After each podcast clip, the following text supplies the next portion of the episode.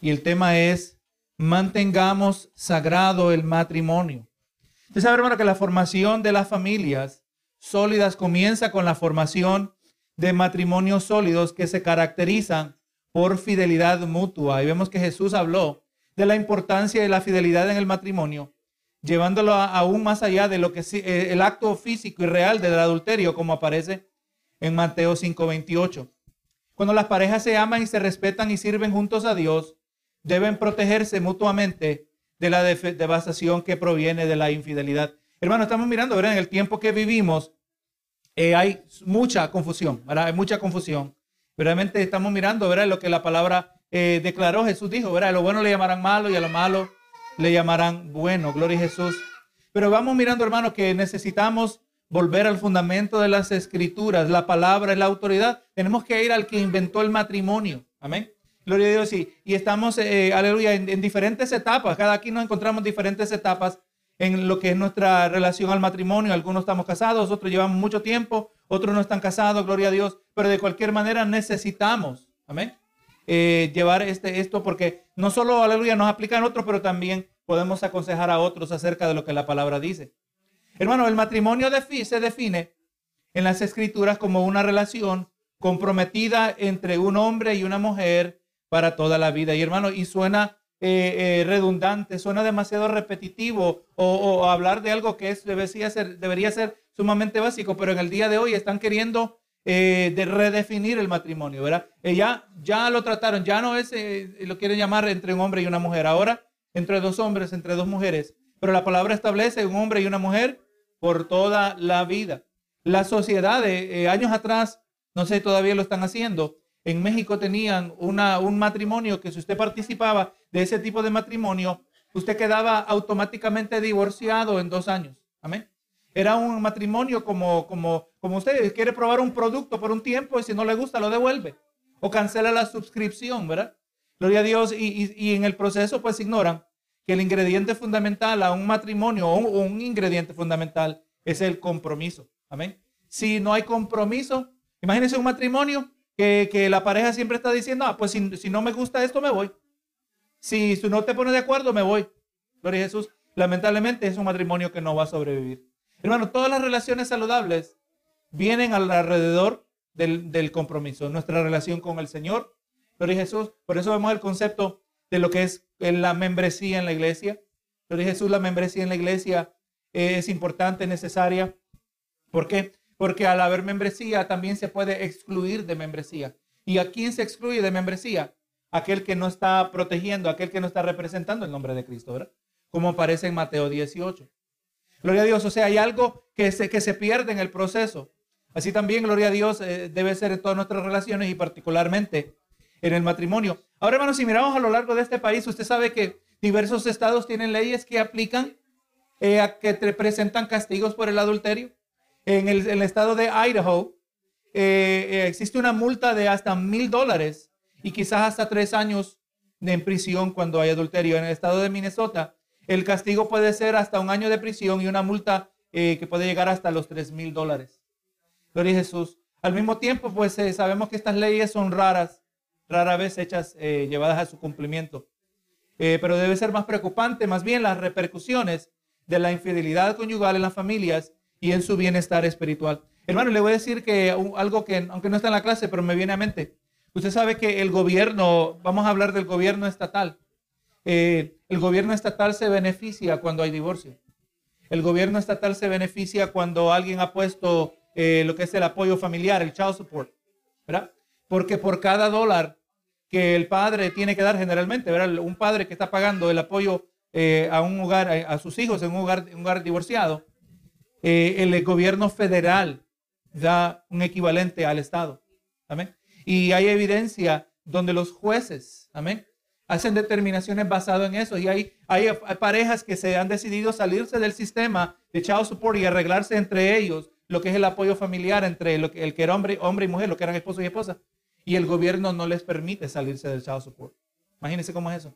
¿Por qué? Porque verdaderamente todo es, número uno, el amor al dinero es la raíz de todo mal, ¿verdad?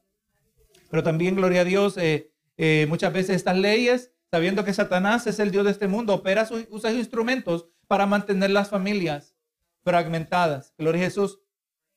Eh, hermanos, sabemos que Dios estableció el matrimonio para que un hombre y una mujer pudieran tener compañerismo, intimidad e hijos. Y al practicar el amor y el respeto mutuos, las parejas pueden mantener un carácter sagrado y la pureza de su matrimonio. Hoy en día, hermano, eh, salió, no sé usted, no sé cuánto esto llega a las noticias eh, en español, pero personajes de, de las celebridades como el famoso Will Smith, eh, que está en las noticias recientemente, ¿verdad? Por algunas cosas que han estado haciendo, pero una de las cosas que ha salido es que tenía lo que le llaman un matrimonio abierto.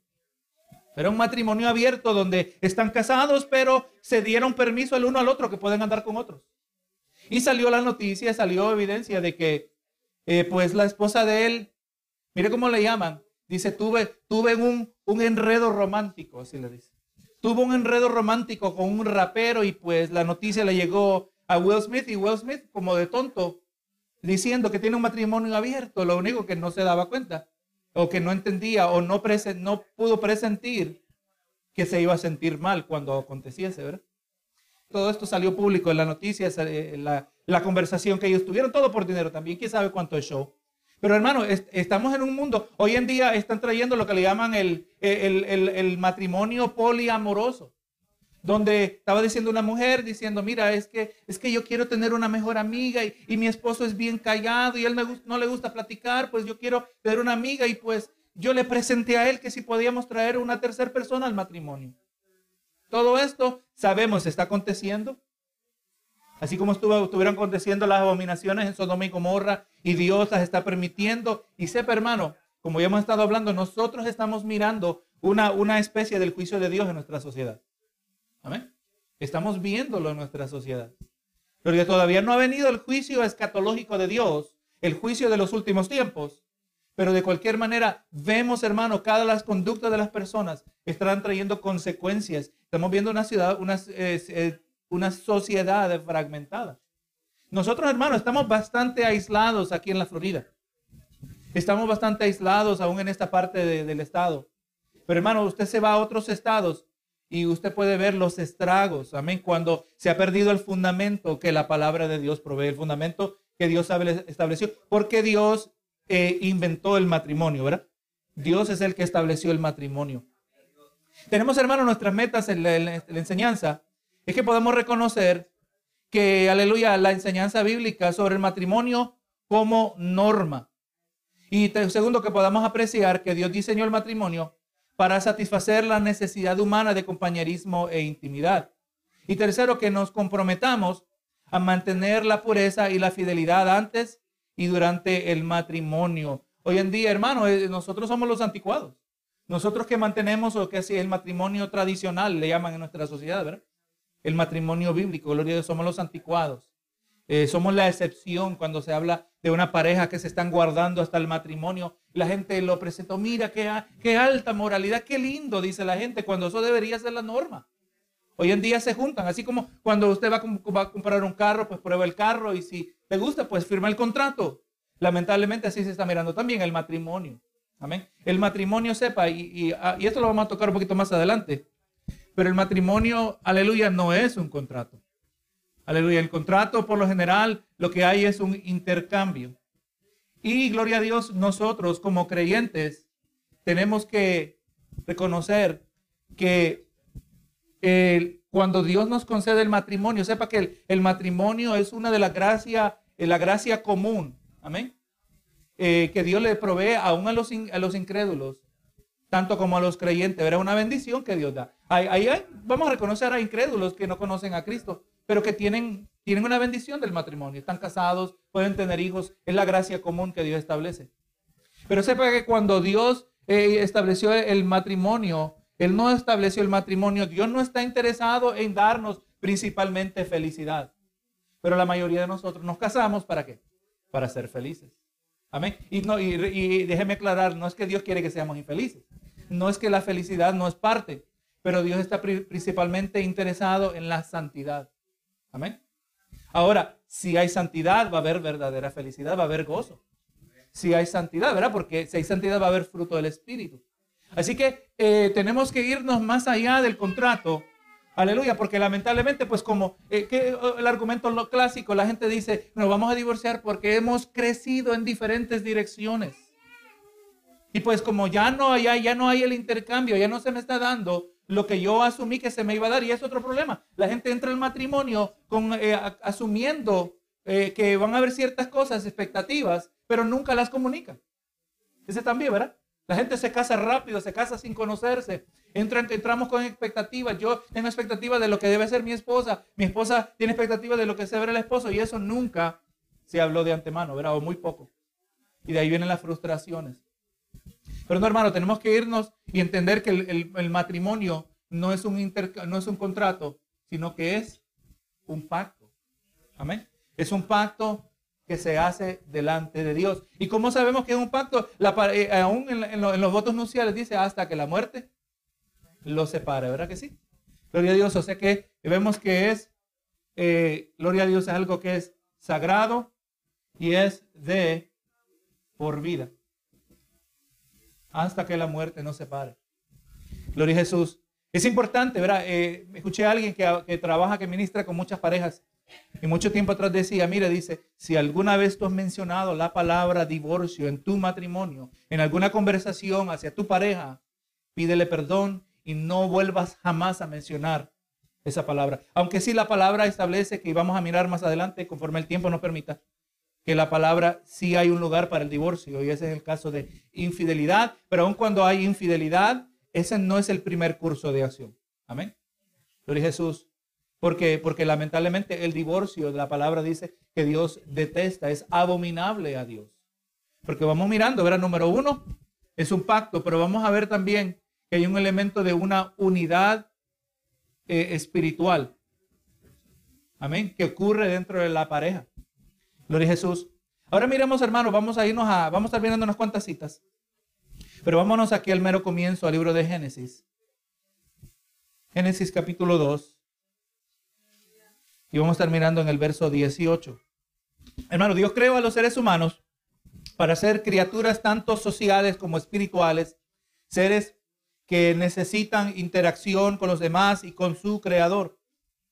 Y así también los animales pueden ser buenos compañeros, pero no son un sustituto de la satisfacción de las necesidades que el ser humano encuentra en una relación interpersonal. O sea, aleluya, los animales ayudan, pero no es lo mismo que tener, aleluya, contacto con otros. Y vemos que Eva, la mujer, fue formada de la costilla de Adán, de creada de una manera única para ser la compañera idónea. Y mediante este acto Dios estableció el matrimonio como una unión sagrada en la que el marido y la mujer se vuelven una sola carne. Vamos mirando eso, gloria a Jesús. Ahora Dios está mirando, y mire este detalle, cuando habla que serán una sola carne, obviamente no puede referirse a algo que es uno numérico. Amén. Porque siguen siendo dos personas. Pero también la palabra nos dice que Dios es uno. Amén. Entonces cuando hablamos de, uno en Dios, la misma palabra de una sola carne, y Gloria a Dios está hablando a una, eh, a una unidad compleja. Amén. Compuesta. Una unidad compuesta. Gloria a Dios. Así como hay unidad en el Padre, el Hijo y el Espíritu Santo son un solo Dios. Ahora Dios está mirando esta unidad familiar. Hay una unión que se establece que no se comparte con ninguna clase de reunión en cualquiera de todas nuestras otras relaciones. Gloria a Jesús. Y, vamos a mirar los versos que vienen, gloria a Dios. Y, los versos que vienen que vamos a mirar, recuerde, Adán no tuvo papá terrenal. Amén. La, hay preguntas, tiene, tenía, tenía ombligo a Adán, no me tenía mamá terrenal, ¿verdad? Tampoco. Gloria a Jesús, no sé si Dios lo hizo con ombligo o no. Pero el asunto es que eh, siendo la primer pareja, él estaba en la sabiduría que Dios le había dado. Él estaba consciente de lo que estaba envuelto ahora que Dios le trajo la mujer. Gloria a Jesús.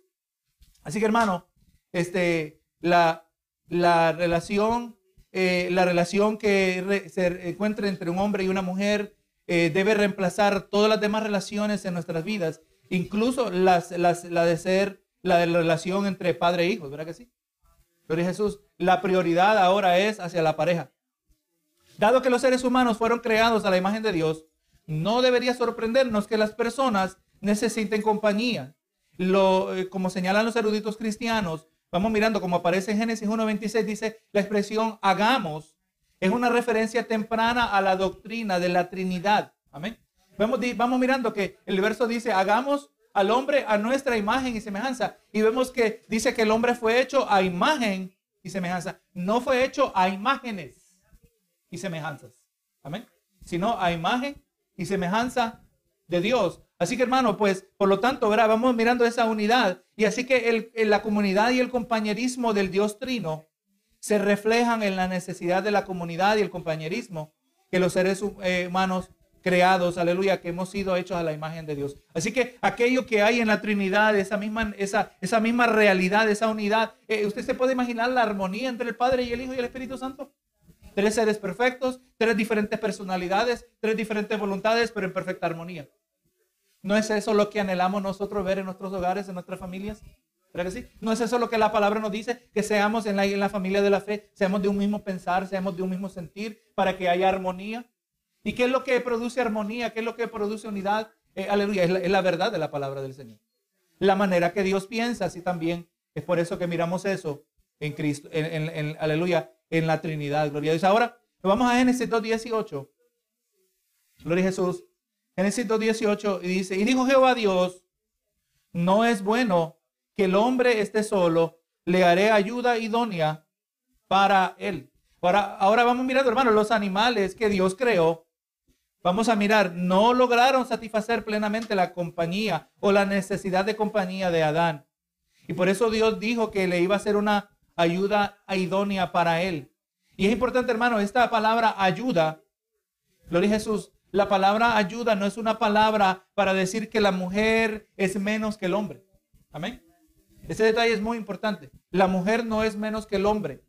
Gloria a Dios. Eh, la, mujer, la, palabra no es una, eh, una palabra que indica que la mujer es un sirviente. Que lamentablemente eh, es lo que la posición que está utilizando el feminismo. ¿Verdad? Que eso es lo que significa ser una mujer tradicional, una mujer conservadora, una mujer hogareña. Pero vamos mirando, hermano, que, que la mujer es la ayuda idónea. Y usted sabe que la misma palabra de ayuda se usa para describir a Dios mismo. Cuando miramos en el Salmo 33, vamos a mirar aquí rápidamente. Salmo 33, verso 20. Dice, nuestra alma espera en Jehová, nuestra ayuda y nuestro escudo es Él. Dios no tiene problema con ser nuestra ayuda, ¿verdad que sí? Si Dios no tiene problema con ser nuestra ayuda, como aparece en el Salmo 70, verso 5, y como aparece en el Salmo 115, verso 9, si Dios no tiene problema en ser la ayuda del, del creyente, de sus hijos, Así también, de la misma manera, vamos entendiendo que la palabra no minimiza eh, la realidad de la mujer. Amén. La mujer, aleluya, tiene un privilegio dentro de la familia eh, que Dios ha dado, ¿verdad? Así que Dios dijo que no es bueno. Y, recuerde, eh, el capítulo 2 nos ha presentado, o viene después de lo que nos presenta el capítulo 1. Dios hizo los cielos y la tierra, Dios hizo la luz y Dios que era, vio que era bueno. Y vemos una serie de cosas que Dios creó simplemente al pronunciar las existencias. Y vemos que la palabra se asegura y, es, fir, es clara en decirnos. Y vio Dios que era bueno, porque todo lo que Dios era, que Dios, todo lo que Dios hace es bueno. Pero en este caso, nos dice y nos dijo que Dios dice que no es bueno que el hombre esté solo. ¿Seguirá siendo cierto esto en el día de hoy? ¿Es bueno que estemos solos? Obviamente no, ¿verdad? Tiene, aleluya, eh, hay una pareja, tiene que haber una pareja y obviamente Dios en la palabra establece que hay, también hay excepciones, ¿verdad? Pero el orden general es que el hombre no esté solo y que tenga una ayuda idónea. Pero ahora mire este detalle, este, este verso, mire dónde se coloca, ¿verdad? Vamos a seguir mirando los siguientes versos y miremos a ver si este verso en nuestra lógica hubiera tenido sentido que viniera después. Pero mire el 19, dice, Jehová Dios formó, pues de la tierra eh, toda bestia del campo y toda ave de los cielos, y las trajo a Adán para que viese cómo las había de llamar. Un detalle bien interesante. Hablando de la esfera de autoridad del hombre. Él fue, no fue Dios, le dijo, este se llama camello, este se llama, eh, esta se llama avestruz. No, Dios trajo los animales al hombre para que él, para que viese cómo las había de llamar. Mire este detalle interesante, ¿verdad? O sea, el hombre tenía que tener creatividad, ¿verdad? ¿De dónde sacó esta creatividad? Creatividad. No tenemos punto de referencia, ¿verdad? Porque él no, tenía con qué compararlo. Bueno, este animal se parece con este otro animal. Vamos a ponerle un nombre similar. No, no había nada. No había nada con qué compararlo. Y vemos, dice, y todo lo que Adán llamó a los seres vivientes, ese es su nombre. Y el 20 dice, y puso Adán nombre a toda bestia y ave de los cielos y todo ganado del campo, mas para Adán no se halló ayuda idónea para él. ¿Dónde se dio cuenta Adán que no tenía ayuda idónea? En el proceso de llamar los animales. ¿Verdad? Entonces, pareciera que, en mi opinión, y quizás usted esté de acuerdo, quizás de otra opinión, pero tuviera sentido que cuando dice que no se halló ayuda idónea para él, ayuda idónea para él, que el, verso, el contenido del verso 18 fuera el verso 21. Pero ahí fue ahí donde Dios dijo, no es bueno que el hombre esté solo. Pero vamos mirando como que este verso colocado antes eh, nos deja saber que en muchas maneras era necesario que el hombre se diera cuenta.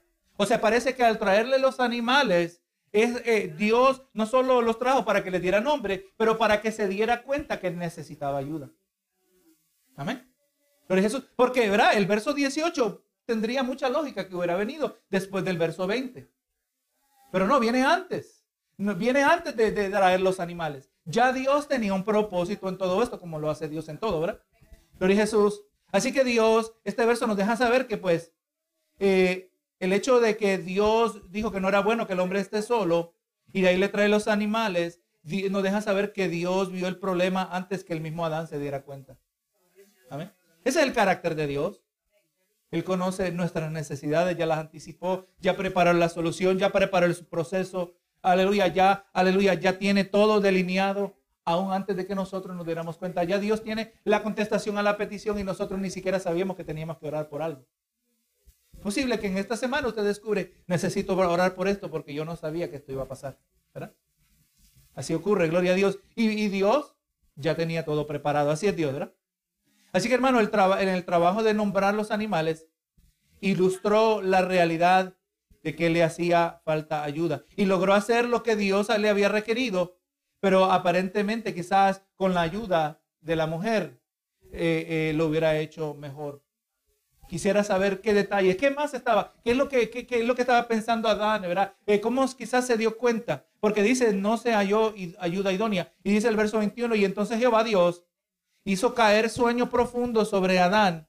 Y mientras éste dormía, tomó una de sus costillas y cerró la carne en su lugar. Y de la costilla que Jehová Dios tomó del hombre, hizo una mujer y la trajo al hombre.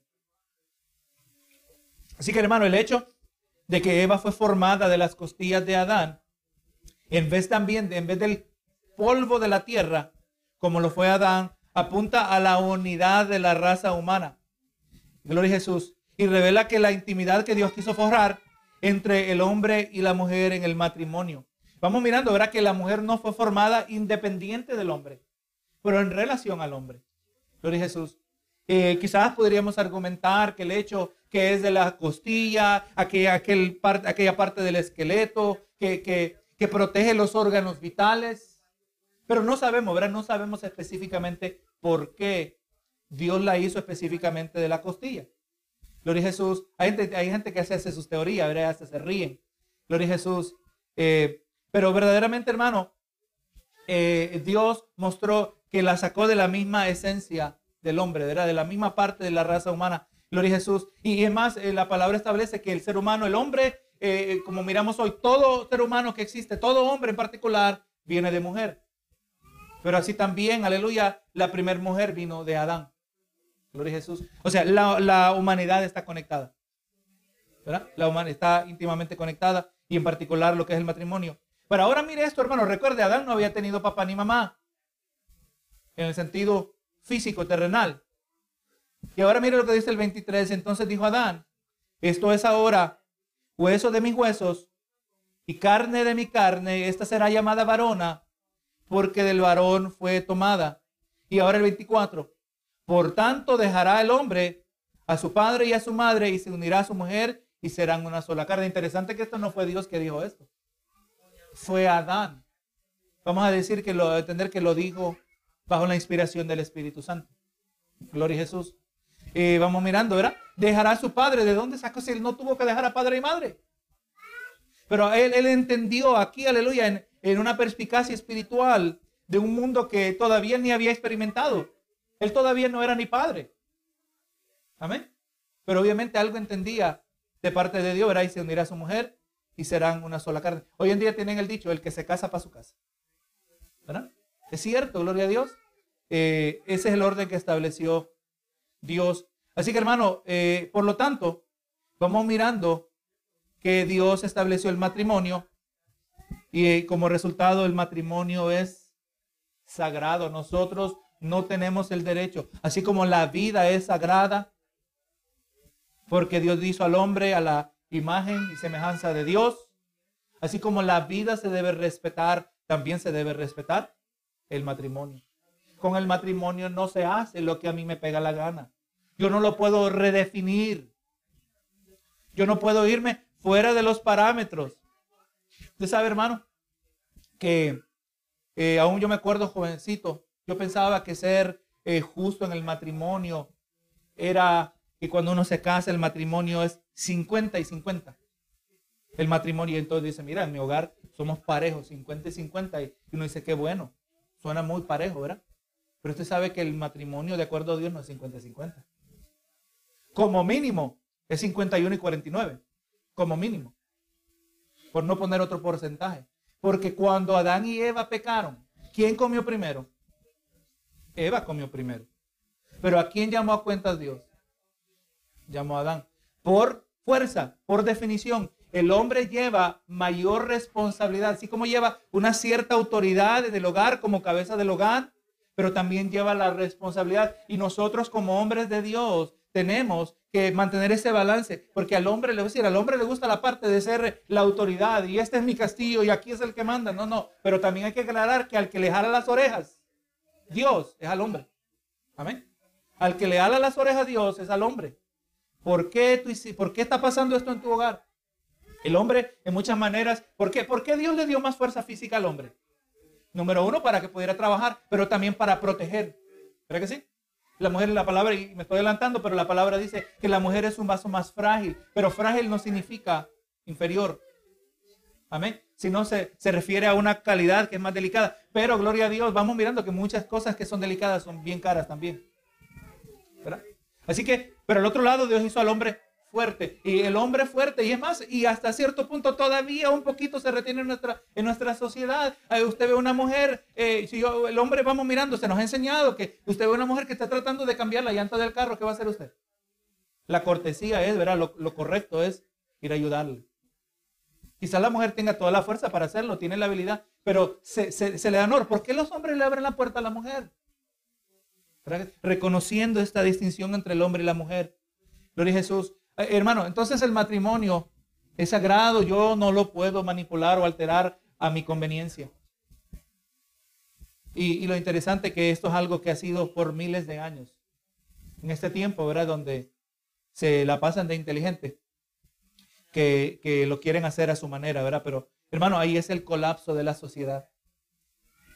Ahora, hermano, vamos a brincarnos al libro de Mateo, capítulo 19. Vamos a estar leyendo los versos 1 al 9 que lo que vamos a enfatizar es que el matrimonio es un compromiso de por vida. Cuando nos casamos y reconocemos y establecemos eso desde el mismo comienzo, por eso hermanos, no se debe entrar al matrimonio a la ligereza. Si es sagrado, con eso no se juega. Amén. La palabra nos muestra el concepto de sagrado. Algo que es sagrado es algo que es santo. Moisés miró la zarza que estaba ahí a la orilla del monte Oreb, el monte de Dios, y miraba que la zarza no se consumía. Y fue a mirar y fue introducido a algo que él no entendía, algo que no sabía. Y le dijo, quita la sandalia de tus pies. Porque el lugar que pisas es tierra santa, ¿verdad que sí? O sea, uno no puede venir a Dios a su manera. Tenemos que venir a la manera de Dios. Y vamos mirando que cuando se viola aquello que es sagrado, por ejemplo, Dios lo ilustró de diferentes maneras. Eh, el arca del pacto, el arca del pacto era altamente sagrada. Alguien que no era designado para tocarla, es más, nadie la podía tocar. El arca del pacto se tenía que llevar con una, tenía unos aros a las orillas y se le metía una vara por un lado, una vara por el otro y así la llevaban los levitas. Nadie más que los levitas la podía llevar. Eh, aquellos de la descendiente de la tribu de Leví. Si alguien que no le tocaba, no le correspondía. Alguien que la, tocaba cuando no le correspondía, ni siquiera llevarla, cargarla. Hermano, como le pasó a Usa, ¿verdad? Él murió instantáneamente. Eh, se trataba de entrar al lugar santísimo dentro del tabernáculo. Era un lugar altamente sagrado, ¿verdad que sí? Y entraba, no siendo el sumo sacerdote, no habiéndose purificado, moría instantáneamente. O sea, hermano, el asunto de sagrado es algo que es de respetar. Todo lo que es sagrado se respeta. Bendito Jesús. El nombre de Jehová es sagrado. ¿Verdad que sí? No se puede usar, hoy en día usan, el, nombre de Dios es sagrado, así que no se puede usar el nombre de Dios para jugar. Te juro por Dios. Yo no, yo no tengo, no, no puedo jurar ni por mi propia vida porque ni me pertenece. El creyente no tiene que jurar, ¿verdad? El creyente que tú sí sea sí, que tú no sea no. El nombre de Jehová, el nombre de Dios es sagrado también. Pero los incrédulos usan el nombre como una mala palabra, ¿verdad? O sea, todo esto va mirando que hay algo que lo que es sagrado se respeta. Gloria a Jesús.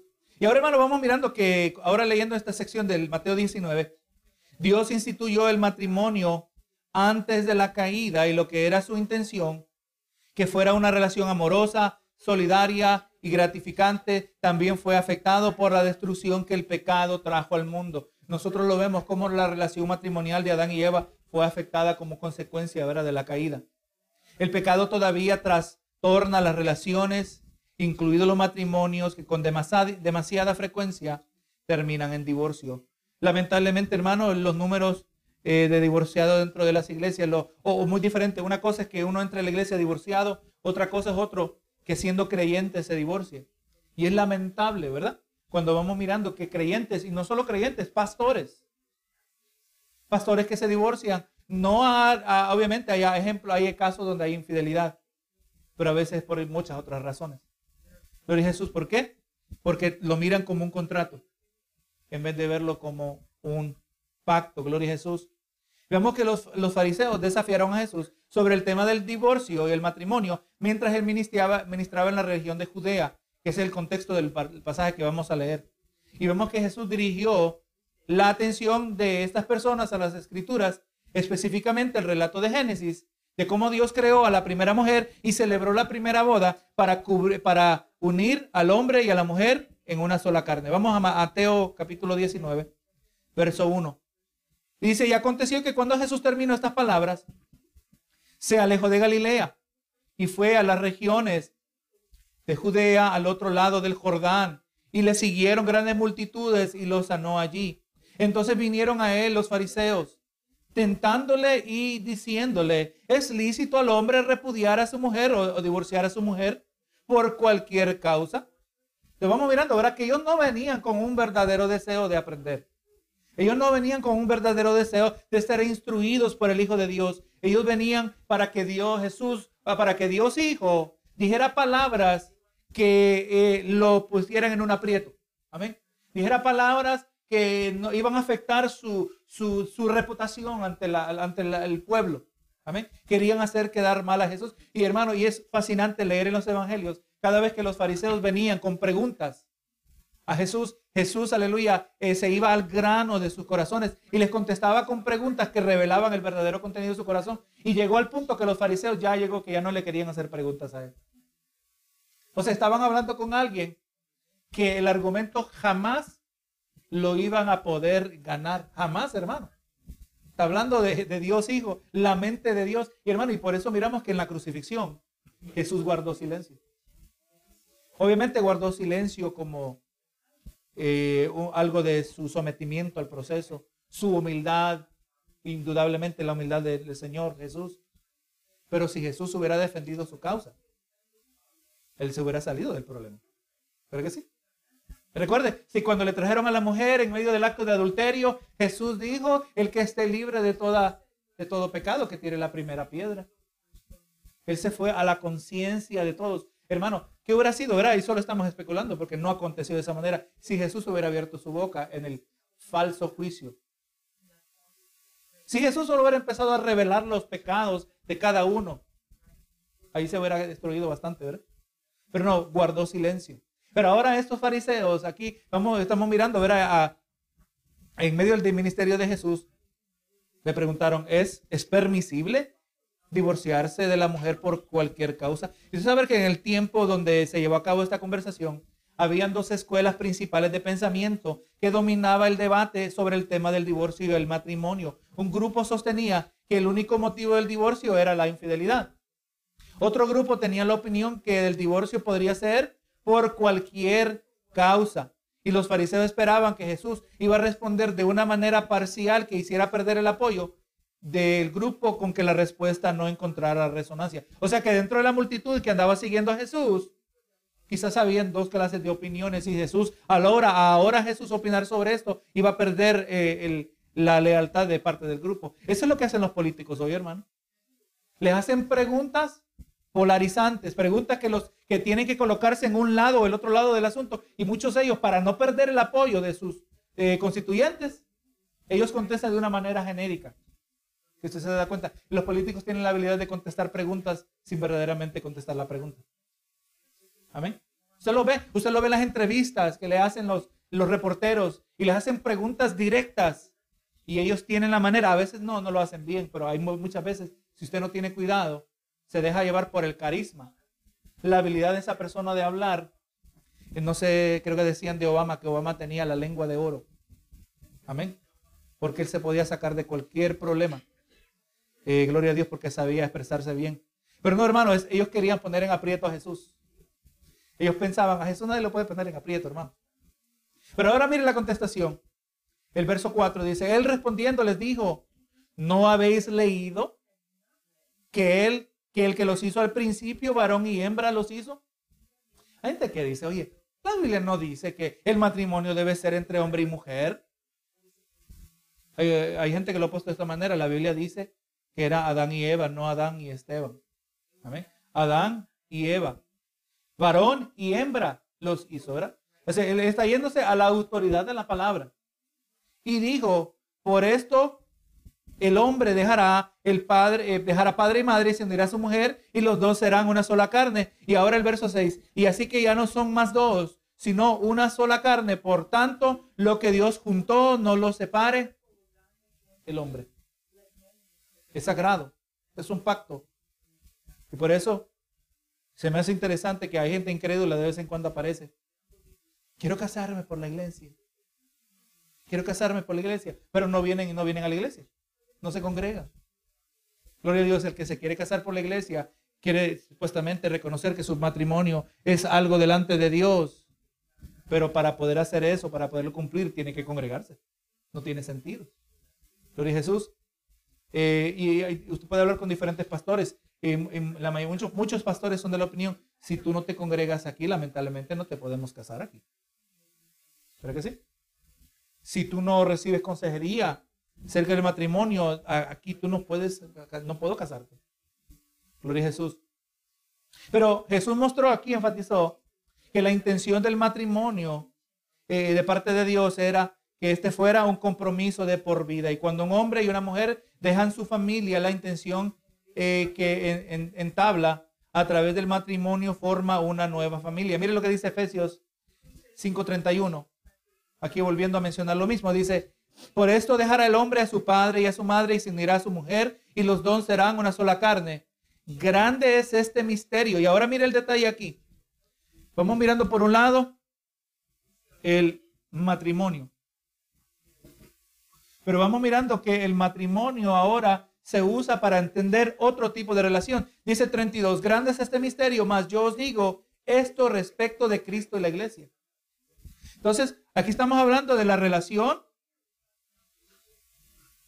entre hombre y mujer. Pero ahora, gloria a Jesús, vamos mirando que se habla de la relación entre Cristo y la iglesia.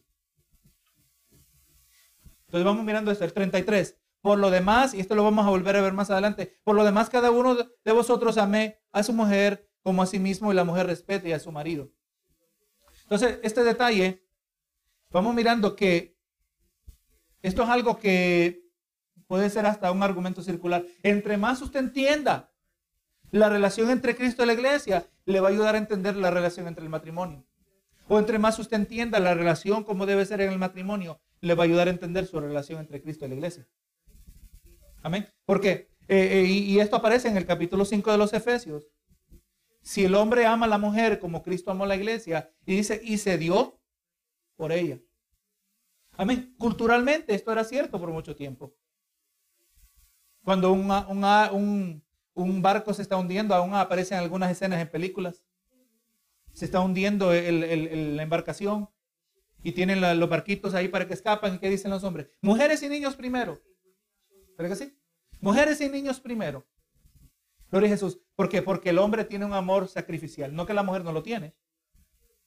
Pero se entiende, mira, mira, no se le hace raro a ustedes decir, mira, el hombre dio su vida por su familia murió para que su familia pudiera vivir. Y entonces eso entendemos que es bastante, es, normal, es natural.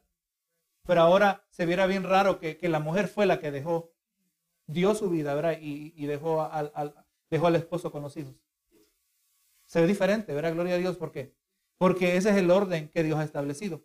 Hermano, en la sociedad el matrimonio tiene un componente tanto civil como moral.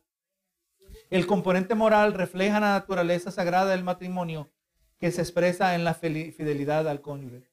Entonces volvemos, hermano, a Mateo 19, en los últimos versos aquí.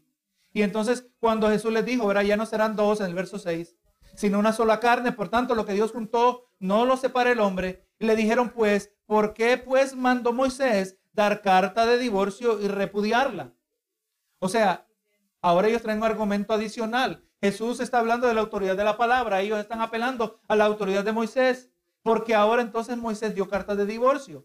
Dice el 8, pues por la dureza de vuestro corazón, Moisés os permitió repudiar a vuestras mujeres, mas al principio no fue así. Y yo os digo que cualquiera que repudia a su mujer, salvo, o sea, la excepción, por causa de fornicación y se casa con otra, adultera, y el que se casa con la repudiada, adultera. Pero mire este detalle, hermano, y este es una, para, en mi opinión personal, esta es una de las partes más difíciles de aplicar en toda la, en la palabra del Señor, especialmente como pastor.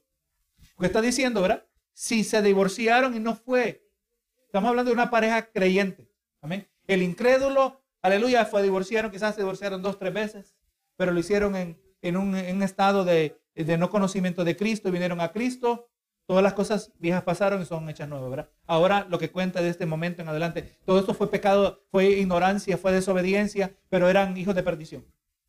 Pero ahora hablando de un creyente, Gloria a Jesús, y, lamentablemente parejas creyentes se divorcian, ¿verdad? Y está diciendo Jesús que cuando se divorcian y no fue porque hubo infidelidad, el que se vuelve a casar con otra está en adulterio, está en pecado. Gloria a Jesús. Y lo estamos mirando hoy, ¿verdad? Esas cosas. Es que, es que ya no nos llevamos bien.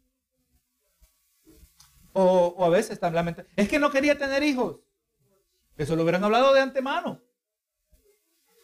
Gloria a Dios. ¿Y ahora cómo se trata con estas parejas que vienen divorciadas aquí? Bueno, hay, alguien tiene que pedirle perdón a Dios.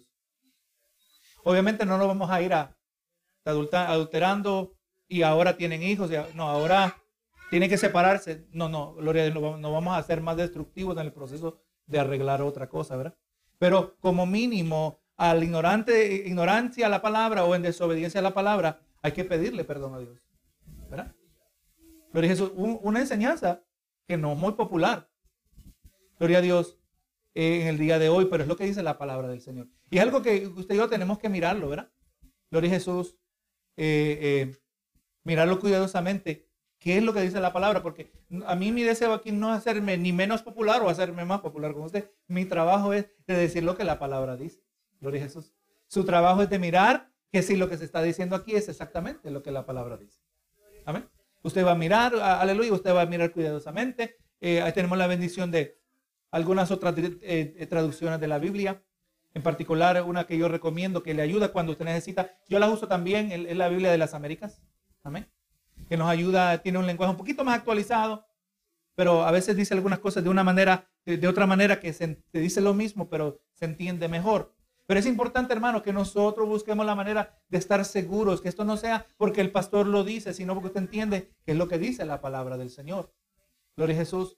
Así que, hermano, los cristianos, lamentablemente, pues no están libres del fracaso matrimonial Y sin embargo, aún en casos de infidelidad, la palabra no es que automáticamente ordena el divorcio. El deseo de Dios es redimir a las personas de su pecado y restaurar lo que el pecado ha roto. Y a medida que los cristianos interactúan con aquellos que están pasando por problemas matrimoniales o lidiando con las secuelas de un divorcio, la compasión y la misericordia deben guiarnos al lugar eh, eh, más allá de la condenación o juicio. Así que hermano, en todo esto, hay que recordar, eh, tenemos que entender que Dios dio su palabra, pero nosotros no somos llamados a fríamente aplicar la palabra del Señor. Estamos tratando con seres humanos. Usted sabe, hermano, que bien interesante, que los, los discípulos estaban siendo criticados porque ellos no lavaban sus manos antes de comer. Era una, una enseñanza ceremonial que se había inventado por los fariseos o los, los, rabinos a lo largo del tiempo. Era la costumbre de Israel. Era, era eh, un acto de consideraba impureza no lavarse las manos. Sabemos nosotros que es de higiene para nosotros, pero para ellos era algo espiritual. Los discípulos no se, no se, no se lavaban las manos, ¿verdad? De manera ceremonial. Y vamos mirando, hermano, que Jesús es un ejemplo bien interesante. Y él se va a la autoridad del Antiguo Testamento.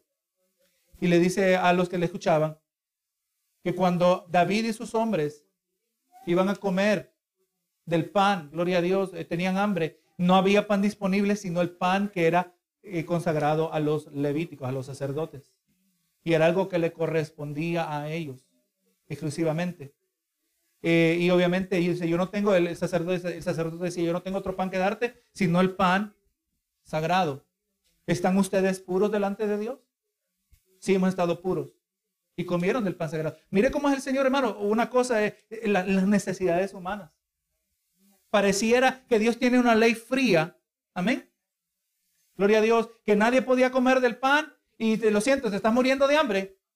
Y es exactamente lo que hacían los fariseos. Los fariseos tenían, si habían hecho una, una técnica, que tomaban su dinero en sus finanzas y, lo de, y le llamaban corbán. Ellos inventaron eso. Consagrado a Dios. Era un dinero consagrado a Dios y como es consagrado a Dios, lo siento papá y mamá, yo sé que ustedes tienen necesidad, pero es que está consagrado a Dios. Pero ellos, ese dinero consagrado a Dios, lo utilizaban para sus usos consagrados a Dios ellos, para su propio beneficio. No, hermano, la ley de Dios no es fría. Amén. Tenemos que venir con amor y aplicarla con amor. Amén. Te vas para el infierno. Aleluya. Es, importante, ¿verdad? Que seamos bien cuidadosos en lo que la palabra dice. Gloria a Jesús.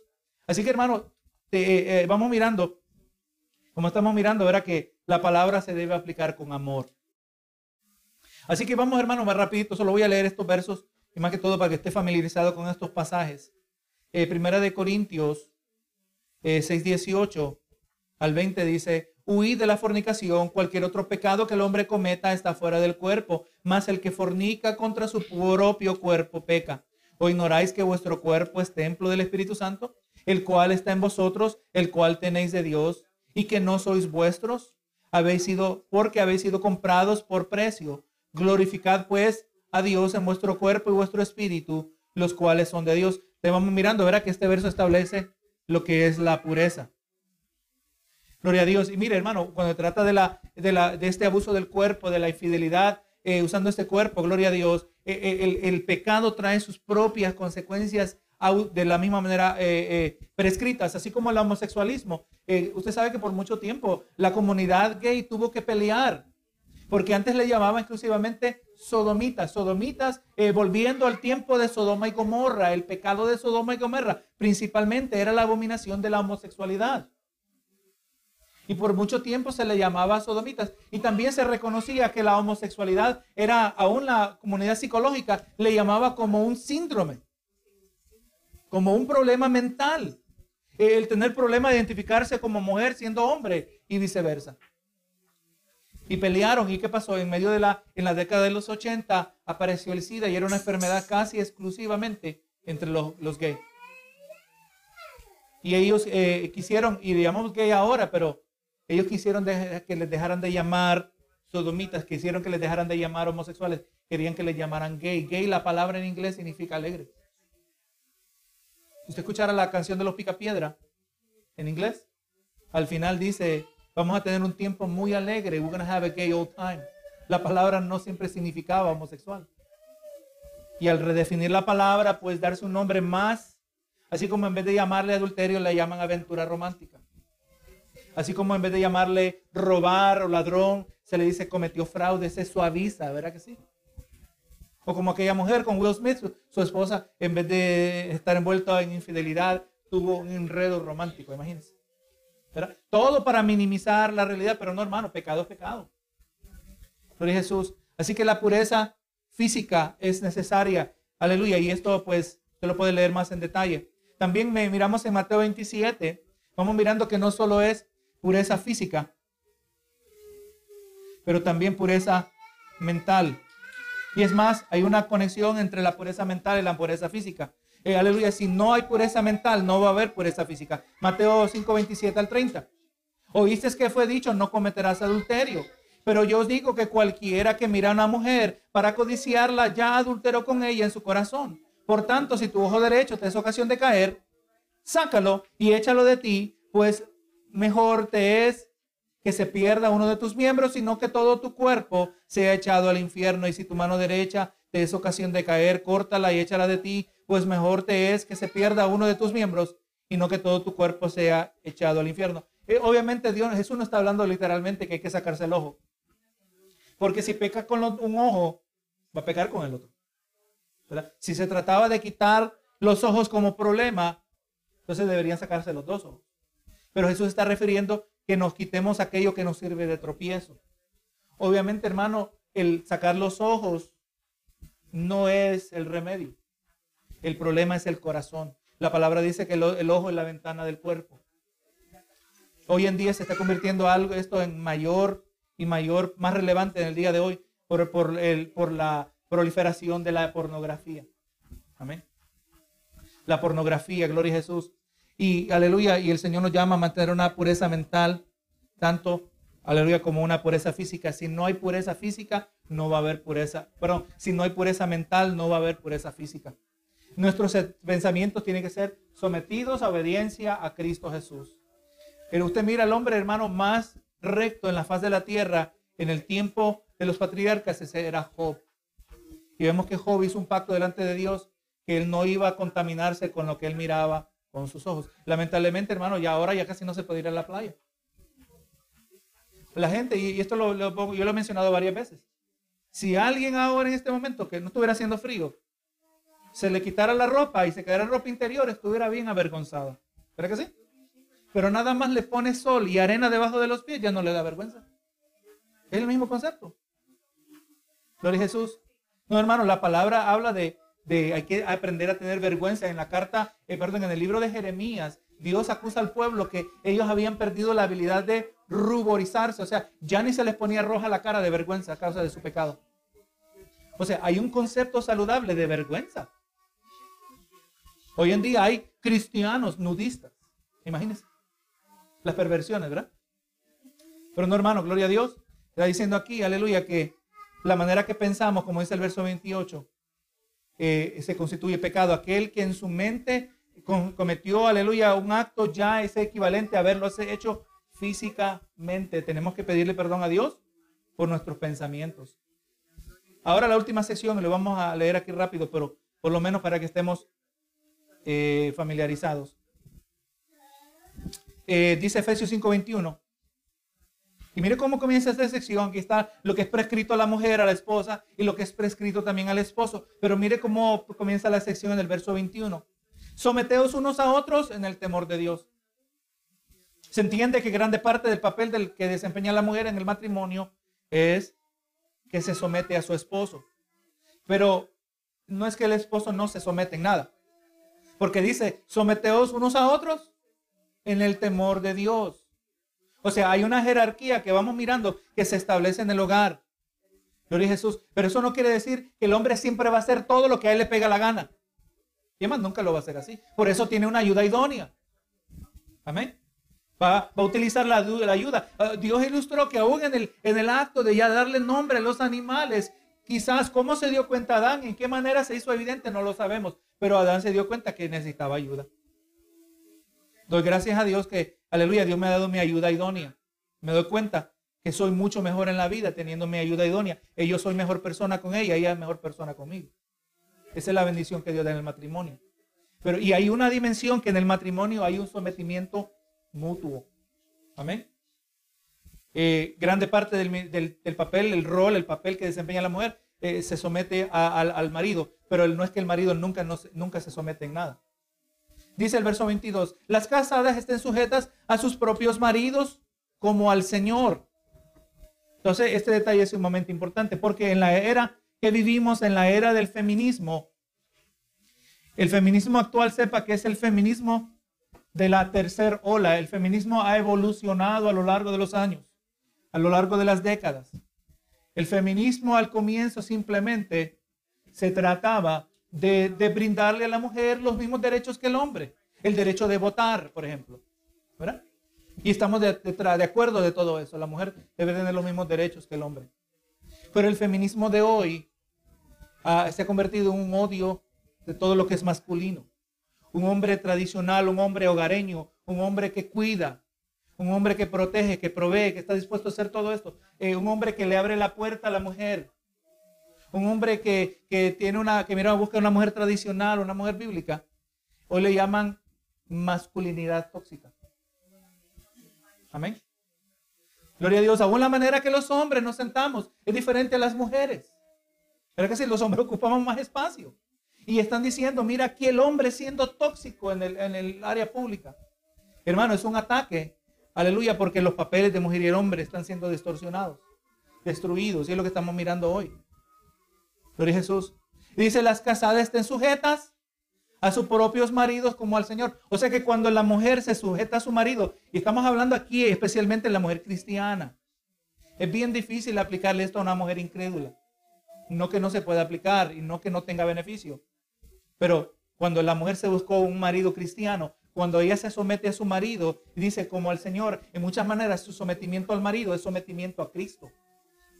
Y vamos a mirar por qué. Por eso verá y buscar pareja cristiana. Usted sabe, yo miro tantos problemas que tienen los incrédulos, hermanos. La mujer me robó todo. Me sacó todo el dinero en la cuenta y me dejó sin nada. Y no es que los hombres son inocentes tampoco, ¿verdad? Pero también lo hacen. Esas son las cosas que ocurren de los dos lados. Me sacó todas las fotos y me las puso en el internet. Estas cosas ocurren. Pero en hogares cristianos, hermano, hay más probabilidad de que eso no va a ocurrir. Porque hay una autoridad máxima, ¿verdad que sí? Gloria a Jesús, ahí no va, en un matrimonio cristiano no va a estar buscando tener venganza. Déjame vengarme. Eso define muchas relaciones, ¿no, hermano? Así que la mujer cristiana tiene, número uno, entender cómo es el sometimiento al Señor. Cuando entiende cómo se somete al Señor, entendiendo cómo puede someterse a su marido. Y ahora el 23. ¿Por qué se debe someter a su marido como al Señor? Porque el marido es cabeza de la mujer. Así como Cristo es cabeza de la iglesia. Entonces ahora nos tenemos que volver teológicos y mirar cómo es que Cristo es cabeza de la iglesia. ¿Verdad que sí? Y así como vamos entendiendo la relación entre Cristo y la iglesia, así nos ayuda a entender la relación entre el hombre y la mujer. La iglesia no actúa independiente de Cristo. ¿Pero que sí? La iglesia no actúa en contra de Cristo. La iglesia no habla mal de Cristo. Exactamente lo opuesto. Pero vemos hoy que se unen un montón de mujeres incrédulas y ¿qué hacen? Hablando mal de su marido, ¿verdad que sí? Y lamentablemente a veces ocurre en círculos cristianos también. No, no, hermano. Mirar cómo la iglesia honra a Cristo, le, ayuda a la mujer a entender. ¿Usted se siente avergonzado en someterse a Cristo? Es una bendición que Dios nos ha dado. ¿Verdad que sí? Vamos mirando que en someternos a Cristo esto produce libertad. Vamos mirando que para esto fuimos hechos. Es lindo depender de Dios. Y es, ver, y es lindo ver que Dios nos guía. Así también en el matrimonio. Porque el marido es cabeza de la mujer, así como Cristo es cabeza de la iglesia, la cual es su cuerpo y Él es su Salvador. Así que como la iglesia está sujeta a Cristo, así también las casadas lo estén a sus maridos en todo. Entonces, ahora, ¿qué tiene que hacer la mujer? ¿Hacer todo lo que el marido dice y no decir nada? No. Recuerde, es una ayuda idónea. Si no abre su boca, no está ayudando. Si no trae su perspectiva, no está ayudando. Benito Jesús. La mujer tiene unos, unas responsabilidades y unos privilegios que el hombre no participa. La, dice en, el libro de Proverbios que la mujer sabia es fija la casa. Pero Jesús. Y o sea, la mujer no se debe quedar callada. No es que no debe dar opinión, pero todo se hace como vamos a mirar con respeto. Amén. Lo va a traer el último verso de esta sección. O sea, la mujer cristiana quiere honrar a Dios, la esposa cristiana tiene que estar leyendo su Biblia. Yo necesito entender cómo es que Cristo es cabeza de la iglesia y así me va a ayudar, a entender cómo el marido es cabeza de la mujer. No, déjame ver que me den libros de consejitos de esposos a esposas y hay cosas buenas. Pero el mayor consejo lo recibimos de la palabra del Señor. Amén. La máxima autoridad de la palabra del Señor. Último verso de esta sección. Maridos, amad a vuestras mujeres. Así como Cristo amó a la iglesia. Otra vez, también el esposo tiene que leer la Biblia. Quiere ser un buen marido, tiene que saber lo que la Biblia dice. Yo tengo que amar a mi mujer. Pero el verdadero amor se define conforme Cristo amó a la iglesia. Amén. Aleluya. Hay que mirar cómo amó Cristo a la iglesia. Dice, y se entregó a sí mismo por ella. El hombre tiene que entender cómo Cristo ama a la iglesia para saber cómo amar a su esposa. Amén. Eso quiere decir que tiene que abrir la Biblia. Quiere decir que tiene que entender el Nuevo Testamento como mínimo. Dice 26, para santificarla habiéndola purificado del lavamiento del agua por la palabra a fin de presentársela a sí mismo. Una iglesia gloriosa que no tuviese mancha ni arruga, ni cosa semejante, sino que fuese santa y sin mancha. Entonces, sí, aleluya, el hombre tiene que amar a la mujer, gloria a Dios, y entonces, por eso lo digo de esta manera, el hombre es el pastor de su hogar. Es cabeza del hogar, es el pastor del hogar. O sea, si aquí en esta congregación hay pecado, ¿a quién Dios le va a llamar número uno la atención. Es posible que esto puede resultar en mi propia condenación, hermano. Porque si yo no señalo el pecado entre los hermanos, lo más probable es que no estoy señalando mi propio pecado. ¿Qué cree usted? ¿Cree que sí? Si el pecado se permite entre los hermanos, seguro que el pastor está permitiendo el pecado en su vida. Ahora, el hecho que también el pastor señale el pecado, no automáticamente quiere decir que el pastor no tiene pecado. O sea, hay que, tener, hay, que buscar el balance, pero de cualquier manera, si se permite el pecado, exactamente lo que pasó con el sacerdote Elí, que le permitía el pecado a sus hijos, no les puso estorbo. Y por lo tanto también vamos mirando que Elí era pecaminoso. Benito Jesús. Pero no, hermano, el hombre es el pastor de su hogar. ¿Y qué debe hacer con su esposa? Santificarla. O sea, debe modelar la vida cristiana. Debe eh, eh, encargarse principalmente de la palabra, instruir la palabra. Gloria a Jesús. Dice el 26, así también los maridos deben amar a sus mujeres como a sus propios cuerpos. ¿Hay alguien que odia su cuerpo? ¿Un hombre que odia su cuerpo? Tiene que estar demente, ¿verdad? La mayoría de las personas se está golpeando el dedo, lo quita, lo retira del martillo. Eh, amen a las mujeres como sus mismos cuerpos. El que ama a su mujer a sí mismo se ama. O sea, el que odia a su mujer a sí mismo se odia. ¿Se podría decir? Claro que sí, ¿verdad? Mire la unidad entre el hombre y la mujer. Porque nadie aborreció jamás su propia carne, sino que la sustenta y la cuida, como también Cristo a la iglesia. ¿Cuida Cristo a la iglesia? ¿Cómo cuida Cristo a la iglesia? ¿Una vez a la semana? Todos los días la palabra nos deja saber que Cristo intercede por nosotros al lado del Padre. Cristo defiende a la iglesia. O sea, cuando vamos entendiendo cómo Cristo se relaciona hacia la iglesia, lo que él hace por la iglesia, nos ayuda a nosotros. Yo debo también proteger, debo cuidar, debo defender a mi esposa. El, el, enfoque principal de este verso. Y el último verso que, eh, que habíamos, quería mencionar, como termina esta sección, Ahora, la mujer entendiendo claramente, entendiendo la relación entre Cristo y la iglesia, el hombre entendiendo la relación entre Cristo y la iglesia, tiene sus responsabilidades. Y 31, por lo demás, cada uno de vosotros. Y ahora mire lo que prescribe específicamente la palabra a la mujer como un resumen, ¿verdad? Y lo que prescribe también al hombre. También como un, resumen de todos estos versos. También cada uno de vosotros, dice cada uno de vosotros, ame también a su mujer como a sí mismo. Entonces al hombre se le dice que ame a su mujer. Y a la mujer se le dice que respete a su marido. Interesante, ¿verdad? A la mujer no se le dice que respete, que le ame a su marido. Porque de la manera que Dios ha constituido a la mujer, la mujer tiende a ser más amorosa. Hay excepciones, obviamente. Muchas veces la, excusa, la, queja es más de la mujer al hombre. Tú no me dices tanto cuanto me ama, ¿verdad que sí? esa es la queja general. obviamente hay excepciones. Pero a la mujer le viene como la mujer es, eh, es una mujer de ternura, eh, eh, cuida a los niños, era todo ese amor. La mujer es, es, es el, generalmente el diseño.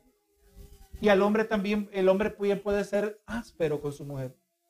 Entonces el hombre tiene que asegurarse de entender el amor de Cristo a la iglesia. ¿Es Cristo áspero con la iglesia? No lo es.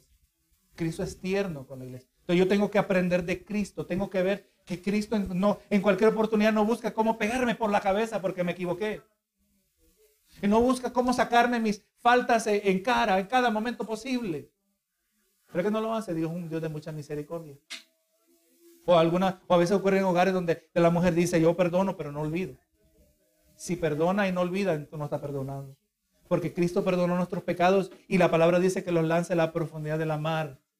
Ahí nadie los puede sacar. Cristo no te saca. Si, hermano, yo le voy a decir, si Cristo nos sacara en cara nuestros pecados, nosotros viviéramos en perpetua vergüenza. No pudiéramos funcionar a causa de la vergüenza. Pero no, hermano, nosotros, el Señor dice, mira, te limpié y ahora eres limpio. Ahora es mi hijo, ahora eh, estoy orgulloso de que seas mi hijo, ¿verdad que sí? Que seas mi hija. Así también, hermano, esa misma virtud tiene que haber en el matrimonio. Entonces, por un lado, la mujer, el hombre tiene que amar a la mujer, tiene que asegurarse de irse más allá de lo que instintivamente le viene, ¿verdad? El hombre tiene la tendencia a ser más áspero, pero a la mujer también se le dice que respete al marido. O sea, eh, y un, hay un libro que se escribe acerca de esto. Love and Respect, amor y respeto, donde un hombre entendió que cuando la mujer falla en dar respeto y el hombre eh, en dar amor, se formula, se formula un círculo o un ciclo vicioso. Entonces cuando el hombre actúa de maneras que la mujer no se siente amada, la mujer reacciona de maneras de maneras que él se siente no respetado. El hombre no se siente respetado, actúa de maneras que parece que no muestra amor la mujer no se siente amada, actúa de maneras que reacciona que no muestra respeto y el círculo nunca se interrumpe. Y el círculo se hace vicioso y vicioso y vicioso. Pero no, te vamos mirando que el hombre, su amor es incondicional. Amén, gloria a Jesús. Y el respeto de la mujer también debe ser. Pero es que la mujer no merece, eh, que no merece que yo le muestre ese amor, esa ternura. No, no. ¿Se merece la iglesia el amor de Cristo? ¿Se lo merece? No se lo merece. Nosotros no merecemos el amor de Cristo. Es un amor incondicional. Entonces vamos mirando, hermano, que tenemos que hacernos teológicos. Lo que se llama eclesiología, la doctrina de la iglesia. Para poder tener un mejor matrimonio. Gloria Jesús. El tiempo no nos permite, verá, solo esta sección merece un tiempo, verá, exclusivo, pero por lo menos para que usted lo estudie en su tiempo y medite sobre ello más. Aleluya. Y, y el Señor pues nos vaya iluminando conforme a su palabra. Aleluya. Por eso es importante, hermano, por lo menos. Léase el Nuevo Testamento como mínimo, hermano. No son muchas páginas. Una vez al año. Si usted lee el Nuevo Testamento una vez al año, una vez al año usted va a recibir consejos matrimoniales. Amén. Si usted espera la próxima vez que hablemos en la iglesia acerca de esto, quizás pueden pasar varios años. ¿Verdad? Entonces, nos conviene ver lo que la palabra dice. ¿Verdad? Visitar esto para que, porque hermano, agradamos al Señor.